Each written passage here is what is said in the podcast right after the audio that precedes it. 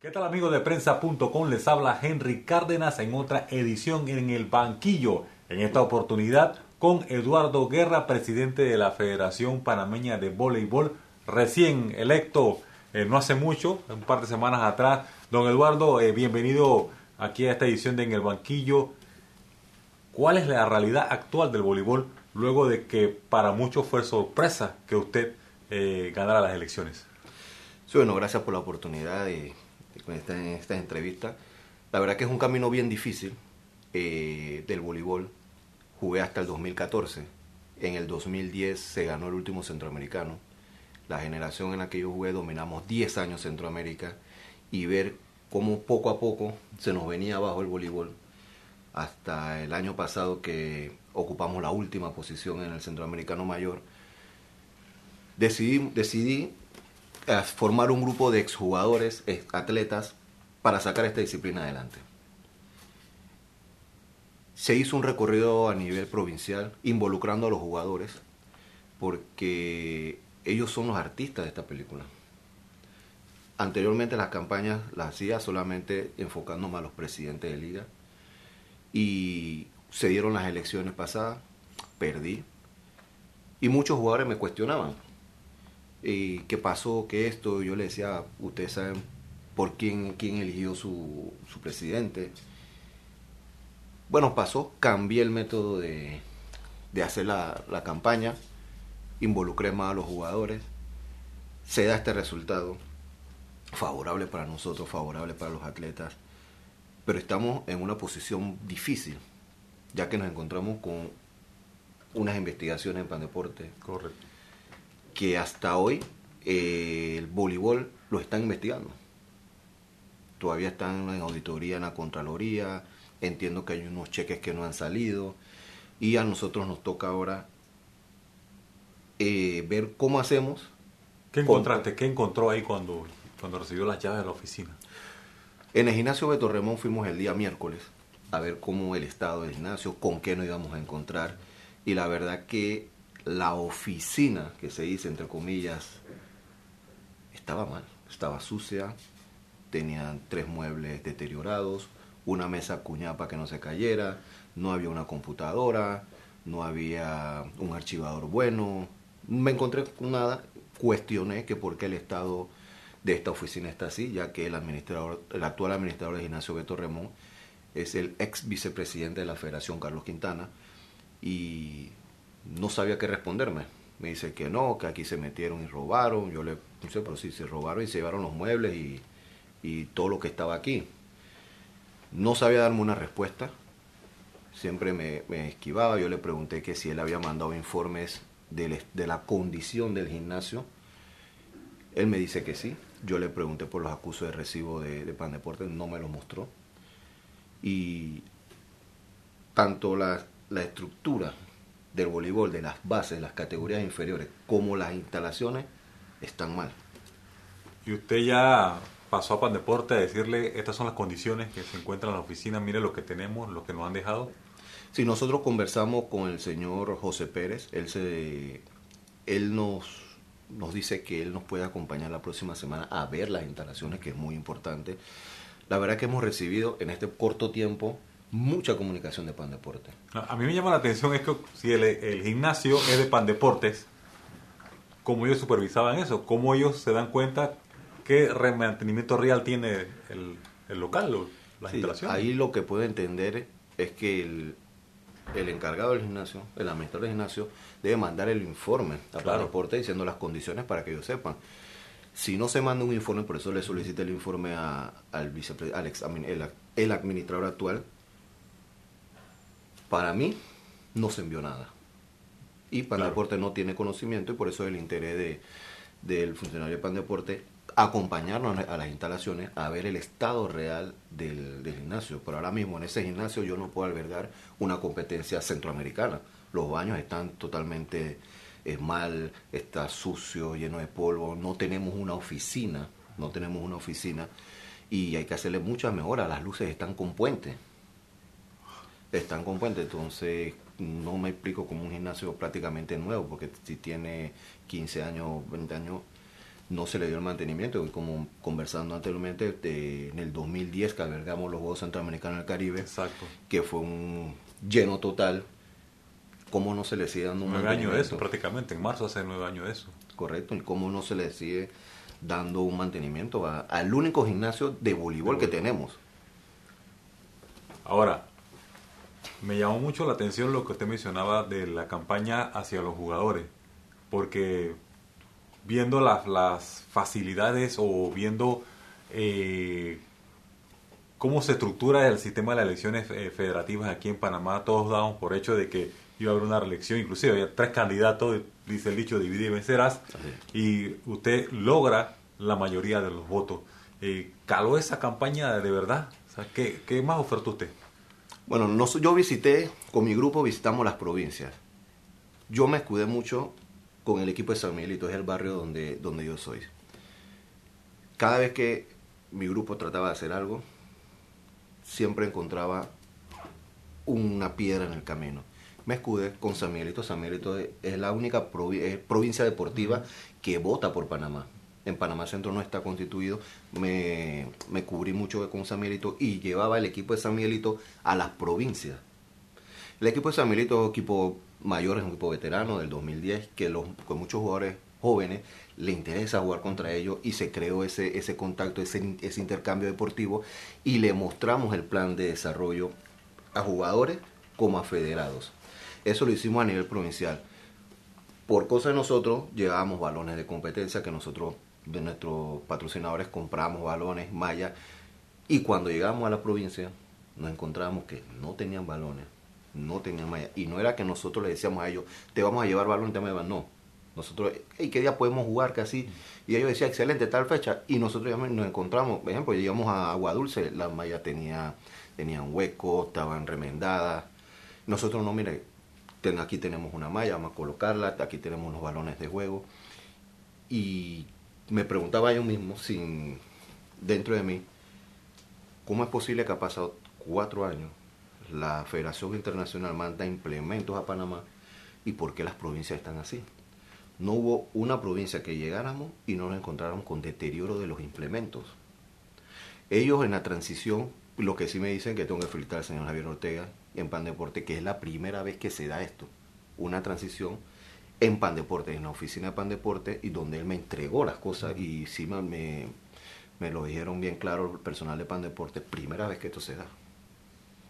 Hab- Había una situación con la personería jurídica. ¿Cómo quedó eso de, de la federación? Bueno, ese tema, ese tema está, está allí. Me imagino también que, disculpa, que es parte de las investigaciones que hay, porque Pandeporte dándole a- eh, aportes económicos a una entidad que no tiene personería. Bueno, ahí está el tema. Eh, según el reglamento que tiene Pandeporte, eh, dice que ellos son los que entregan la personería jurídica. Lo que nos indica a nosotros con, los- con las resoluciones que ellos nos entregaron, tenemos que ir al registro público, de allí ellos nos sellan y de ahí tenemos que ir al banco a cambiarlo. En reunión con el Comité Olímpico, aparecemos sin estatus. Se tuvo conversación, ellos nos enlazaron con el personal de la Federación Internacional de Voleibol y ellos allá tal igual nos dicen que no estamos legal. Pero, ¿cómo hacían, participaban de los juegos regionales, o sea, de centro- centroamericanos, eliminatorias? ¿Cómo participaban si no estaban registrados? Entonces ahí, ahí es donde viene. Pan Deporte dice que ellos con la resolución ya te dan la personería. Es lo que hasta ahorita hemos entendido. El Comité Olímpico nos dice, eso no es, ya no estamos sentando con nuestros abogados, porque eso, yo le dije a mi grupo, no tocamos un real si no tenemos personería jurídica. Claro. Y debemos tenerla para los patrocinadores, para que se vea la seriedad eh, en esto. ¿no?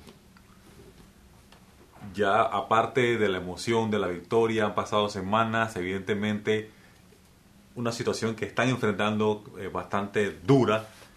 ¿Cuál es el plan que tienen ustedes eh, con miras a desarrollar, a recuperar ese nivel que usted mencionaba al principio y tener credibilidad con la empresa privada? Porque ahora mismo Pandeporte en el ojo de la tormenta de, de a, a pegarse a Pandeporte para que dé fondo va a ser mucho papeleo por ustedes. Sí, claro. eh, nosotros el día de mañana tenemos una reunión con el comité encargado de, las de las empresas privadas. En marzo tenemos un torneo, sub-19, como le expliqué. La Federación Integral nos dejó una base ni una preselección, no dejó nada formado. Nos toca a nosotros hacerlo. Pero ¿cómo es la, cómo, ¿qué es lo que pasa en ese interín? Las elecciones son el 4 de enero. Nos ratifican a nosotros el 21 22 de enero. De allí nosotros debemos arrancar. Cuando le informamos a Pandeporte de eso, nos dicen que ahora la, la Contraloría está solicitando 60 días antes el documento. Correcto, o sea que ya es. ese torneo tiene que salir por cuenta de nosotros. Pan- se mostraron, en Pandeporte se mostraron para apoyarnos a ver qué se podía hacer, pero nosotros sabemos que es lo que se está investigando.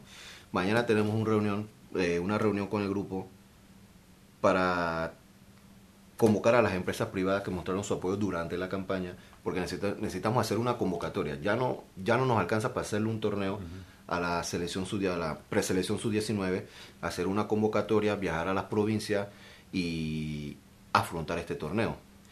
Algo que a nosotros nos incomodó, porque nosotros no queremos trabajar en la improvisación, no queremos No, así- mandar- esa va a ser mi pregunta. No porque queremos- va a ser como llamamos en panameño un picansay, porque no, no, Exacto. vas- no tienes un tope evaluativo nacional, vas a tener que recurrir al ojo, como decimos nosotros. Sí, vamos a tener que recurrir a los y cuando nos enteramos de esto, eh, sí nos molestó porque nosotros no queremos caer en lo mismo que ha pasado estos últimos 10 años, de que las selecciones viajan con una o dos semanas de preparación. No le ganamos a nadie.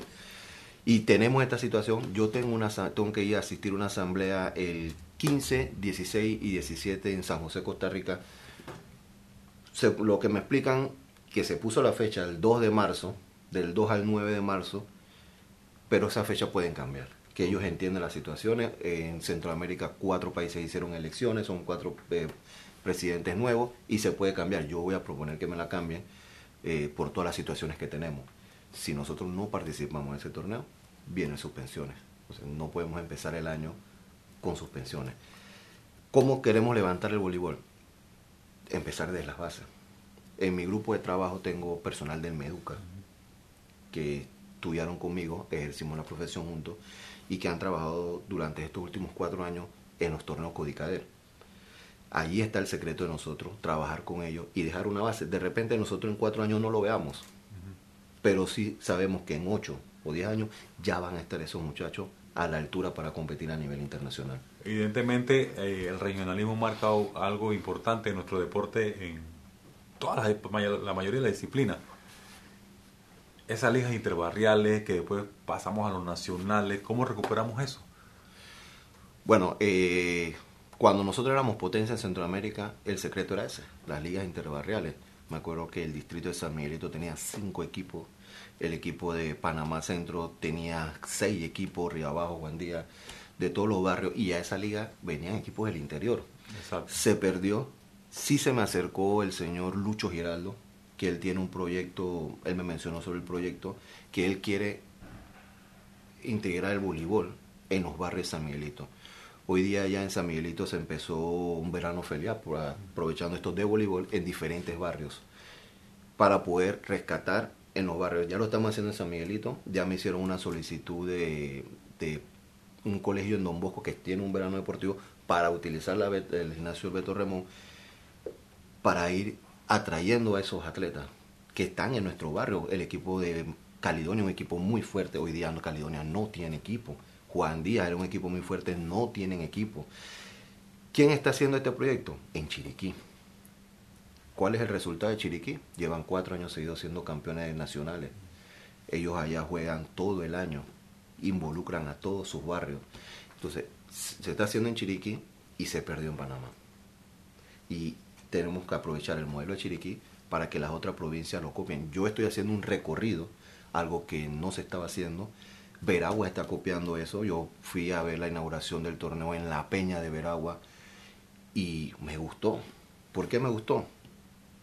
No había ninguna gota de alcohol. Interesante. No había... Porque la mayoría de esas ligas siempre el que la organiza, en teoría, de lo que recoge, de que lo que venda, lo, lo invierte en teoría en, el- en las actividades, ¿no? Y Sí. es interesante es, eh, que, que haya funcionado. Sí, yo llegué, cuando yo voy llegando, pues los autos con las tapas arriba y ellos, bueno, pensé yo, este es un parque. Pero cuando llego, no, era algo familiar. Los carros estaban así porque la gente estaba sentada, pusieron su petate, en familia todo. El representante se me acercó, conversamos y yo ella me dice, ¿qué le parece? Lo que me gusta es que no se está vendiendo licor. Dice, nosotros trabajamos aquí y estaba lleno, ¿no? estaba lleno y eso nos gustó. Y vamos a recorrer las provincias, como ya le dije a los presidentes, de que quiero ver su plan de trabajo, quiero ver que ellos hagan liga, voy a visitar a las provincias, ya tengo, ya tengo programa agenda para ir a Macaracas y a las tablas, que porque me interesa recorrer y ver cómo están, cómo están las ligas de nuestro, de nuestro país, porque como usted dice, tengo que captar esos, esos jugadores de los barrios y no solamente de Panamá. Correctamente, a nivel nacional. El cuerpo técnico de este equipo para el centroamericano, ¿ya lo tienen? ¿Quién va a ser? ¿Cómo van a trabajar? El cuerpo técnico tenemos al metólogo Ismael Ortega, un cubano, que él vino originalmente en el 97 a trabajar con el equipo mayor de voleibol. Él es ahora mismo funcionario de Pandeporte. Nosotros hicimos una carta solicitando que trabaje directamente con el voleibol, ya que queremos levantarlo. Le solicit, como le expliqué antes, le solicitamos a, al presidente y vicepresidente si ellos tenían una base de datos de entrenadores. Realmente nos dijeron, no, no tenemos eso, no contamos con eso. Pero nosotros sí tenemos conocimiento que cuatro entrenadores se fueron a Honduras por su cuenta, no pagado por la federación, a tomar el nivel 2 el nivel 2 de la Federación Internacional de Voleibol, nosotros vamos a sentarnos con esos cuatro a ver cómo podemos eh, hacer para que ellos trabajen con nosotros, ya que la federación nos los mandó. Si la federación nos manda, creo que sí los obliga de una manera u otra a trabajar con las selecciones. Pero ellos pagaron, ellos pagaron sus costos, así que ya tenemos que sentarnos a conversar. Ya, ya he conversado con tres de ellos, sí se han mostrado, eh, han mostrado el interés. Eh, le expliqué, bueno, el torneo está muy encima, no sé si quieres agarrar esta responsabilidad. Por ahora, por ahora lo va a trabajar eh, Ismael Ortega. Él sí nos dijo, voy de asistente, uno de esos muchachos que vaya de, principal. Las otras categorías que hay en agenda en el resto del año, ¿qué planes hay? Sí, tenemos el sub-19 ahora en marzo, el sub-18 femenino en abril, que la verdad que el femenino es algo que me ha preocupado, no de ahora, preocupado desde que tomé la idea de, de lanzarme, de postularme a la presidencia, el femenino es el que me ha preocupado porque hemos tenido una baja, se, formó un buen equipo en el 2010 al 2014, se formó un buen equipo, pero no tuvieron un relevo. Y ahora que esas jugadoras veteranas de muy buen nivel salieron, hemos quedado sin, sin, sin una base. Entonces este año es para nosotros productivo, pues tenemos en abril tenemos el torneo sub-18 femenino, que igual solicitamos la base de datos, no lo tienen, así que nos tocará a nosotros hacer de nuevo todo eh, tenemos en junio tenemos un torneo sub-21, que es el equipo de, de este año, es el equipo fuerte masculino que tenemos. Y tenemos un sub-19 femenino también en el mes de julio. Para eso van a hacer programar campeonatos nacionales, van a tomar los, los juegos estudiantiles, los Bodicader, ¿qué, ¿cómo van a hacer para sacar una preselección y luego la selección? Bueno, este año, como agarramos tarde ya, vamos a trabajarlo, vamos a hacerle, vamos a hacer un nacional, no un fin de semana como se, hacía anteriormente, queremos extenderlo más que tenga más juegos, más fuego, más roce y trabajar con el Codicader, que el Codicader igual, ahora en abril se van a hacer los juegos juveniles, que por, no por Pan Deporte, y vamos a tratar de que esas categorías todo el año estén jugando. Ya lo que sí ya eh, organizamos que para el siguiente año aprovechar los tres meses de vacaciones de colegio para que no, no tengan problema de que los permisos. los permisos en los colegios, que ellos jueguen todas las categorías juveniles y desde la mini hasta la sub hasta la sub 17 jueguen en verano. ¿Qué, ¿Cuál es la idea? Juegan en verano, vienen los juegos deportivos, vienen los codicader y se nos van a mantener jugando. No como ocurre de hoy día, la administración pasada, jugaban este fin de semana, viernes, sábado se acabó el nacional, y ya esos niños no, los, no, juegan más, no juegan más voleibol, al menos que su liga provincial le hagan un torneo. Eh, hace dos años fueron, entonces, todas esas categorías fueron. Entonces, por eso yo pregunté, ¿tienes una base de datos? para ver, no la tiene, entonces él me indica que hacían ve tú, ve tú, ve tú, ve tú, se acabó y cada uno para su casa y no seguimos trabajando. Si no le damos continuidad a esos jugadores, no vamos a tener un resultado favorable. Una pregunta aquí en Panamá lo, tiene el béisbol, lo tiene el baloncesto, ha tratado de levantarlo, eh, lo tiene el fútbol ya bastante establecido. Sabemos que están empezando, porque usted mencionaba, prácticamente de cero. Soñar con una liga profesional aquí en Panamá es difícil. Es difícil, pero no imposible. Nosotros, yo propuse un torneo de apertura y clausura para el mayor con, con algunos reglamentos de involucrar a los juveniles. Ayer casualmente tuvimos una conversación con el señor Ramón Cardoso de Prodena. Está dispuesto a apoyarnos, nos dio algunos consejos para iniciar la liga. Y también tenemos oferta.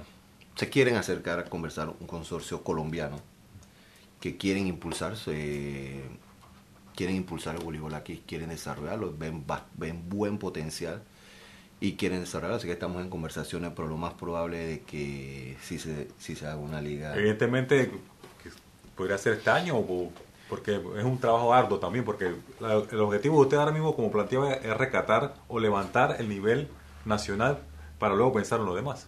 Sí, correcto. Eh, para este año no creo, para este año de repente se haga algo similar, algo corto para ir tanteando, pero para el 2020 sí debemos arrancar con, ese torneo, cinco, cuatro o cinco equipos. Panamá tiene la sede de los Juegos Centroamericanos del Caribe de 2022. Pareciera que está lejos, pero no es así. En tiempo de preparación para, para competir o tener una opción de estar entre los mejores. ¿Qué más, ¿Tenemos material para tener un equipo competitivo de aquí a allá? La verdad que no. La verdad que no. Y es corto el tiempo. Es corto aunque se vea 2022. Es muy corto el tiempo. Desde ya estamos sacando los jugadores que deben estar a plenitud de edad, 24, 25 años. Tenemos dos jugadores ahora mismo jugando en college de, en Estados Unidos, serían los puntuales, los puntuales del equipo. Conversé con ellos. Eh, me van a conseguir conversar con los entrenadores de ellos para su preparación, para cuando ellos vengan continúen esa preparación. Sí tenemos buenos jugadores del, del del equipo sub-21, que sería en el 2022 los que nos representarán con jugadores de la sub-23. Hay buen equipo, hay buen equipo, pero hay que aceptar la realidad. Nosotros en el 2010 que ganamos aquí en Centroamérica sin perder ningún set, nos fuimos invictos. Llegamos a Puerto Rico y nos encontramos con otra realidad. Con otra realidad. Nos superaban en tamaño, nos superaban. Son profesionales del voleibol a mí me cuestionaron, a mí me dicen, ¿usted en qué liga juega? Porque nosotros no lo vemos. Y yo no dije, ¿por qué no? Usted tiene un buen nivel, pero nosotros no lo vemos, nunca nos los topamos por ahí. Y yo, no, no, no, lo que pasa es que mis jugadores, yo era el capitán, los jugadores estudian, trabajan y entrenan. Dice, ¿y usted cómo hacen? Bueno, así esa es la realidad, del voleibol panameño. Yo y ustedes, no, de aquí vamos para Europa, para Bélgica, a jugar. Entonces es una, la verdad es que es una diferencia bastante grande con todo eso, luchamos hasta, hasta el final. Bueno, queremos agradecer la participación de Eduardo Guerra, presidente de la Federación Panameña de Voleibol. Les habló Henry Cárdenas, será hasta una próxima oportunidad.